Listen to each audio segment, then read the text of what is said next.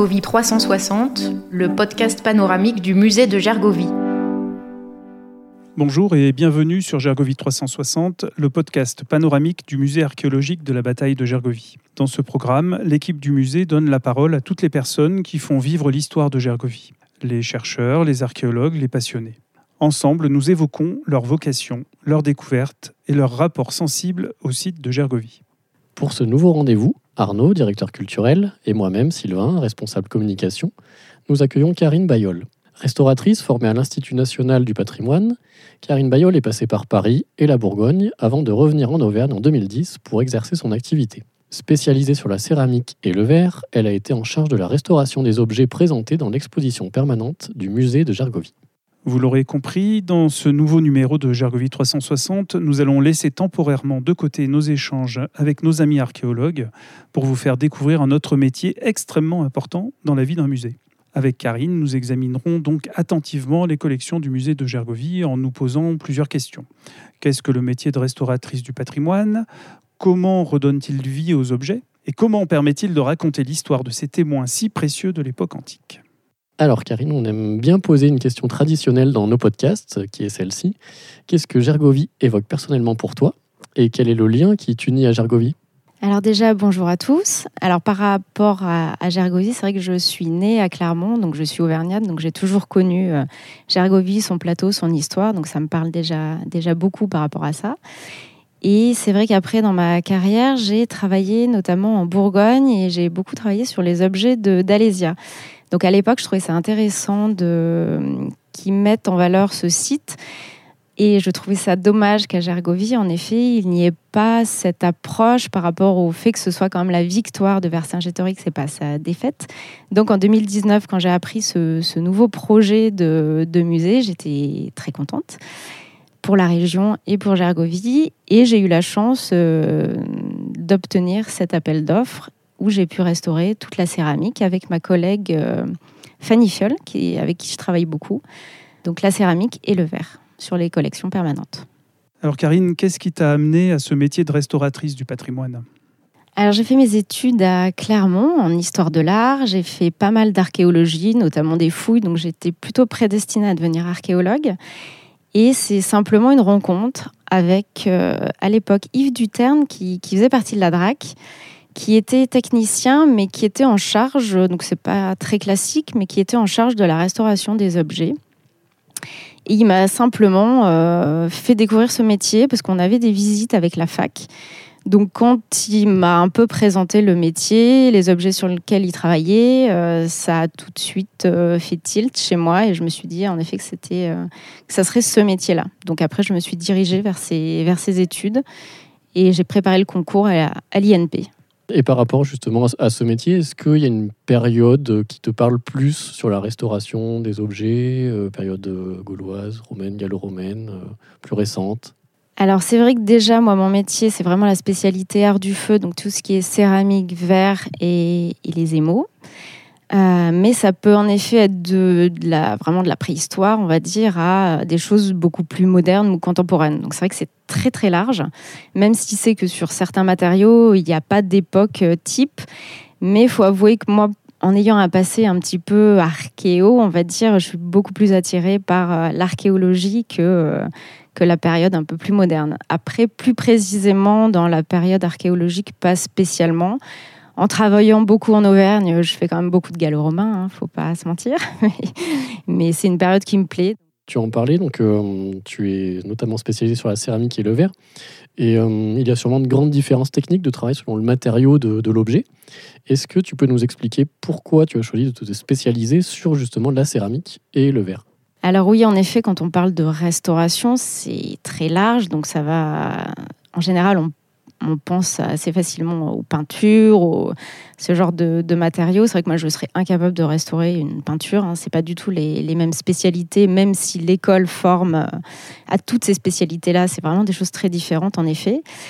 Alors, j'ai choisi euh, ce qui est ce qu'on appelle art du feu, donc la céramique et le verre, pour une histoire de, de, préférence, on va dire, et d'aptitude, parce que j'ai fait pas mal de, de, céramique, de poterie, des choses comme ça. Donc c'est vrai que c'est un matériau qui me parlait un petit peu plus, et j'aimais bien le côté pluridisciplinaire aussi, où c'est vrai qu'entre la céramique, le verre, à la base, on, on, se forme aussi en première année euh, sur le, sur le métal. Je trouvais ça intéressant d'avoir ces, ces trois matériaux différents.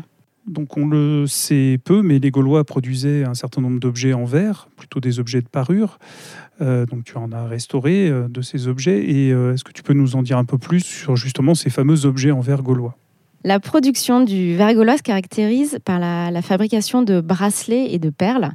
Et c'est vrai que c'est une technique un petit peu particulière. C'est ce qu'on appelle du verre filé.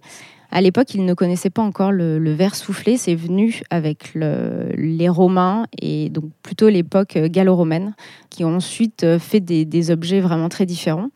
Et c'est vrai que les Gaulois sont un peu spécialistes de, ces objets très décoratifs. Hein. C'était vraiment des bijoux, mais avec des couleurs très variées, très chatoyantes, donc euh, souvent très compactes. C'est presque du, du verre euh, qui est pas fin, donc ça va être des objets relativement épais. On va revenir à, ton métier. Ce qu'on voulait savoir pour un, bah, pour un novice finalement, c'est quelles sont les différentes étapes de restauration d'un objet Alors les étapes sont assez nombreuses. Elles sont pas forcément spécifiques sur tous les objets. Enfin, il y a certains objets où il va y avoir que deux, trois étapes, alors que d'autres, euh, on va les faire. Euh, elles vont toutes être à faire. La première chose, sur, euh, dès qu'on reçoit un objet, ça va être déjà l'étude, l'observation et ce qu'on appelle le constat d'état. C'est-à-dire qu'on fait un peu un état des lieux de, l'objet. On, découvre un peu quelles sont ses maladies, quels sont ses problèmes, quelles sont ses altérations. Enfin, on appelle ça plus spécifiquement altérations. Et donc, elles sont très, très différentes. L'intervention, les interventions qui vont être réalisées ensuite dépendent justement de ces altérations. Donc après cette étude, en général, c'est euh, soit une dérestauration si l'objet a déjà été restauré. Alors ça peut être soit parce que ça a été fait il y a très longtemps et les restaurations sont plus du tout adaptées euh, aujourd'hui, soit elles ont été mal faites. Euh, donc ça, ça arrive aussi malheureusement assez souvent, des cols inadaptés qui altèrent un peu plus l'objet soit on passe au nettoyage. Alors le nettoyage paraît anodin, mais en fait il est très important parce qu'il est irréversible. Donc il est dangereux parfois d'en enlever un petit peu trop. Donc il faut, être vraiment très prudent parce que ben on peut enlever des traces du passé qui peuvent être essentielles après sur une, euh, sur une découverte de, quelque chose. Donc c'est quelque chose qu'il ne faut pas prendre à la légère. Et en général, on a une discussion assez importante avec alors soit l'archéologue, soit le conservateur. Ensuite, après le nettoyage, donc si l'objet est fragmenté, il y a un collage un collage. Et euh, l'étape suivante, c'est si cet objet est lacunaire, ce qui arrive souvent, euh, surtout sur des objets euh, archéologiques, on peut compléter l'objet, c'est-à-dire que s'il manque une anse, un col, des fragments sur la panse, on peut faire des comblements avec un matériau qui ne sera jamais en terre cuite, vraiment un matériau différent. Et ces comblements peuvent être ensuite, enfin, ils sont toujours retouchés. Donc là, il y a des différences de, de niveau, on va dire, mais ça, on peut peut-être en, parler un petit peu plus tard. Justement, euh, quand on décide de restaurer un objet, est-ce qu'on va chercher forcément à le restaurer euh, tel qu'il était à l'origine, euh, c'est-à-dire complet, ou est-ce que justement on garde des lacunes, les lacunes de l'objet découvert en fouille en fait? Alors ça justement, il y a énormément de, de différences entre un objet qui va être dit historique et un objet archéologique. Alors, un objet historique et un objet qui a jamais été trouvé en fouille. Et là, l'intervention va être beaucoup plus interventionniste, c'est-à-dire que on va vouloir que l'objet soit esthétiquement un peu plus harmonieux. Donc, on va faire des, des comblements et des retouches qui seront très proches de la matière originale. En archéo, la politique est un petit peu différente, c'est-à-dire qu'on souhaite quand même voir la différence entre ce qui a été refait et l'objet. C'est pas toujours facilement reconnaissable par le grand public, je m'en suis rendu compte assez récemment. C'est pour ça qu'en général, on essaie de faire des comblements légèrement en retrait par rapport à la surface originale et un ton légèrement en dessous de la surface originale. Et donc justement, qu'est-ce qui va justifier euh, qu'on comble certaines lacunes et pas d'autres euh, dans, le choix de, de restauration? Alors parfois, il y a des objets qui vont être extrêmement lacunaires, par exemple plus de 60 ou 70% de l'objet est lacunaire. Donc là, dans ce cas, c'est assez difficile de refaire euh, les comblements, la totalité des comblements, parce qu'on a plus de plâtre ou d'enduit que de matière. Mais certains musées souhaitent quand même ce, ce type de restauration pour qu'on voit l'objet vraiment euh, dans son intégralité. Mais en général, c'est vrai que de plus en plus, aujourd'hui, c'est vrai que c'était plus des restaurations, on va dire, anciennes. Aujourd'hui, on va de plus en plus vers quelque chose d'un peu plus léger, de plus compréhensif, de plus respectueux de l'objet. Donc, on va faire euh, alors soit des comblements, ce qu'on va appeler des comblements structuraux, donc c'est-à-dire pour que l'objet tienne, tout simplement. Mais il va y avoir encore beaucoup de lacunes.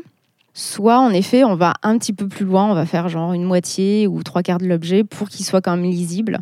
Mais par contre, on va toujours refaire si on a le profil archéologique de l'objet, c'est-à-dire qu'on connaît la base, on connaît le, le lance ou le, col. Donc ça, on a le droit de le refaire. Si on n'a pas ce profil-là, euh, on ne touche pas à l'objet. Enfin, on va le recoller, mais on s'arrête là. Dans les différentes étapes, tu nous disais qu'il y avait euh, bah, une partie d'observation. On voyait aussi ce qui avait été fait au niveau de la restauration ancienne. Tu disais qu'elle pouvait ne pas être adaptée ou mal faite. Comment ça a pu euh, évolué ces dernières années? Quelles sont les différences qui font qu'on juge qu'elle a été mal faite ou bien faite? Tu parlais de, des cols utilisés par exemple. Est-ce qu'il y a d'autres euh, techniques qui ne sont plus d'actualité aujourd'hui?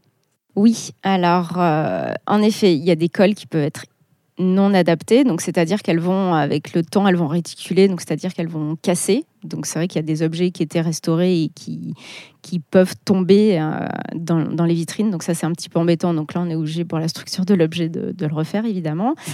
Et en effet, il y a des typologies, alors notamment au, 19e, 19e euh, siècle, où les, on va dire, les restaurateurs étaient plus des, des réparateurs. Et avec notamment, alors je l'ai beaucoup vu sur des sigillés, ou avec euh, deux sigillés différentes, on va en faire une parce que ça nous arrange.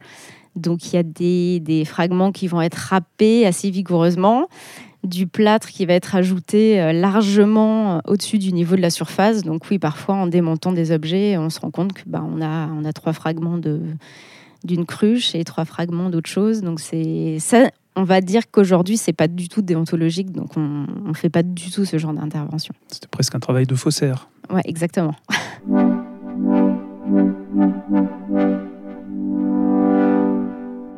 Parmi euh, tous les objets que tu as euh, pu restaurer euh, jusque-là, pas seulement à Gergovie hein, bien sûr, mais est-ce qu'il y en a un qui t'a particulièrement marqué, soit parce qu'il était très difficile à restaurer, soit parce qu'il était vraiment extraordinaire?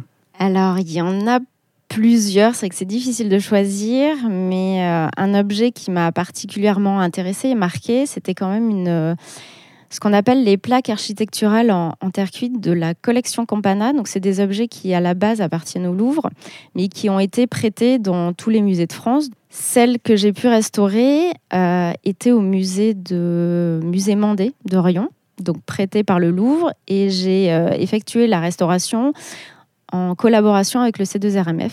Donc là, c'était justement en parlant des restaurations euh, très anciennes 19e. Celle-ci euh, en fait largement partie parce que le marquis Campana était un, collectionneur.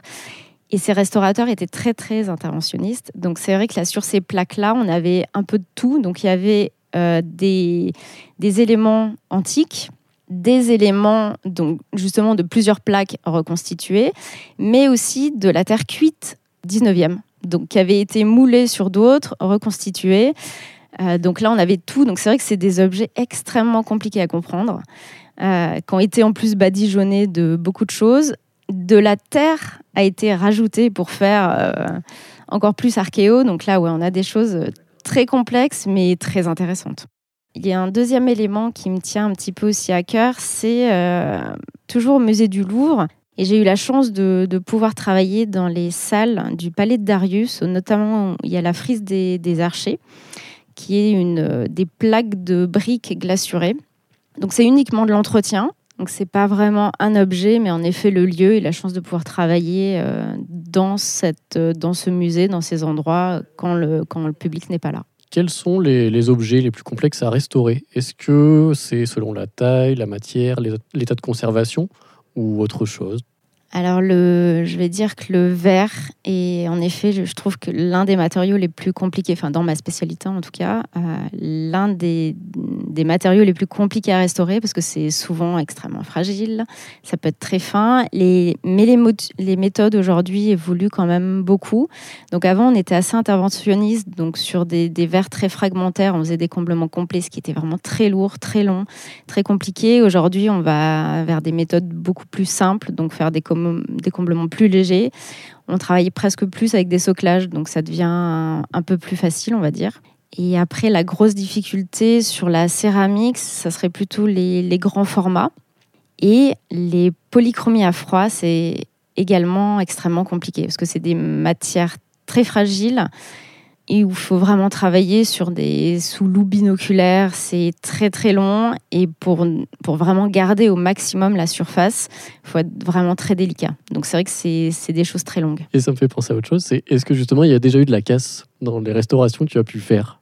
Alors non. Euh, avec un petit non non pour l'instant je croise les doigts euh, je n'ai jamais cassé ni verre ni cervique Alors, est-ce que tu as euh, un rêve euh, particulier? Est-ce qu'il y a un objet que, tu aurais aimé restaurer ou que tu aimerais restaurer euh, Un type d'objet peut-être? Alors c'est pas une question facile parce que c'est vrai qu'en céramique, verre, il y a moins d'objets, on n'a pas de joconde entre guillemets du de la céramique. la frise des archers en faisait un petit peu partie, donc déjà c'est une petite partie d'un rêve.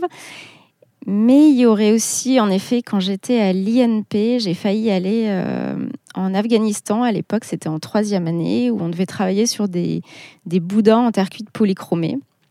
Et à l'époque, l'école n'avait pas souhaité que j'y aille. Donc c'est vrai que sur le coup, j'étais un peu, euh, un peu fâchée. Mais bon, vu le contexte, on, comprenait un petit peu. Et c'est vrai que quelques mois, donc la, la personne avec qui je devais partir était quand même partie euh, restaurer ses objets. Et quelques mois après, euh, ils avaient été en, partie détruits. Donc, c'est des, Bouddhas en terre cuite. Donc, c'est pas les grands Bouddhas euh, en, pierre qui ont été explosés par les talibans, mais ça faisait partie du même type d'objets, mais en terre cuite, et qui, en effet, ont été, euh, ont été saccagés quelques, quelques mois après cette, cette restauration. Donc, ça, c'est un peu un regret, parce que c'est vrai que c'est des choses qui étaient extrêmement intéressantes et voilà, que je pourrais plus jamais restauré malheureusement parce qu'il n'existe plus. Si on revient à Gergovie, euh, parmi les objets euh, qui sont présentés dans le musée, lequel serait le plus symbolique pour toi? Je ne vais pas être très original, mais ça va être un petit peu les, ça va être les, les vases peints aussi euh, de Gandaya qui sont extrêmement beaux, d'une technicité assez incroyable et, et, très moderne, je trouve, pour l'époque. Et ça reste des objets justement ce que je vous disais tout à l'heure, c'est c'est pas polychromie à froid, c'est cuit, mais ça reste quand même des, des surfaces extrêmement fragiles, donc très délicat à, restaurer, mais très intéressant. Avant de nous séparer, est-ce qu'il y a une question à laquelle tu aurais aimé répondre, mais que nous n'avons pas pensé à te poser? Alors, il y en avait une, en effet, c'est plus sur le, le statut du, du restaurateur. Parce que c'est vrai qu'on ne le sait pas forcément, mais c'est quand même assez difficile. Euh, on a beaucoup d'années d'études, c'est quand même très long et encore plus aujourd'hui. Parce que souvent, c'est un cursus où, les gens font plutôt euh, licence, et après, c'est une école en cinq ans sur concours. Donc, c'est quand même un parcours assez laborieux, on va dire. Et euh, au final, en France, aujourd'hui, il y a très, très peu de postes de salariés. Donc, c'est toujours du travail indépendant et ça reste assez précaire. Donc c'est vrai que pour le niveau d'études qu'on nous demande, ça reste un métier euh, compliqué. Il y en a malheureusement beaucoup qui abandonnent parce qu'ils n'arrivent pas à s'en sortir. Donc ça dépend des milieux, ça dépend des, des spécialités. Et pour moi, c'est une chose quand même importante à spécifier parce que c'est vrai que même au sein des musées, les budgets sont de plus en plus réduits et même euh, des corps de métier comme les, les socleurs ou le transport d'œuvres d'art sont des budgets beaucoup plus importants que la restauration en elle-même. Donc parfois, c'est vrai que c'est un petit peu dommage. merci Karine, et merci à vous d'avoir suivi ce nouveau rendez-vous de Gergovie 360, le podcast panoramique du musée de Gergovie. En attendant le prochain épisode, n'hésitez pas à liker, commenter ou partager ce numéro avec vos amis. Et bien sûr, abonnez-vous à notre série. Et pour suivre nos actualités, connectez-vous sur musée-gergovie.fr et sur nos réseaux sociaux. À bientôt.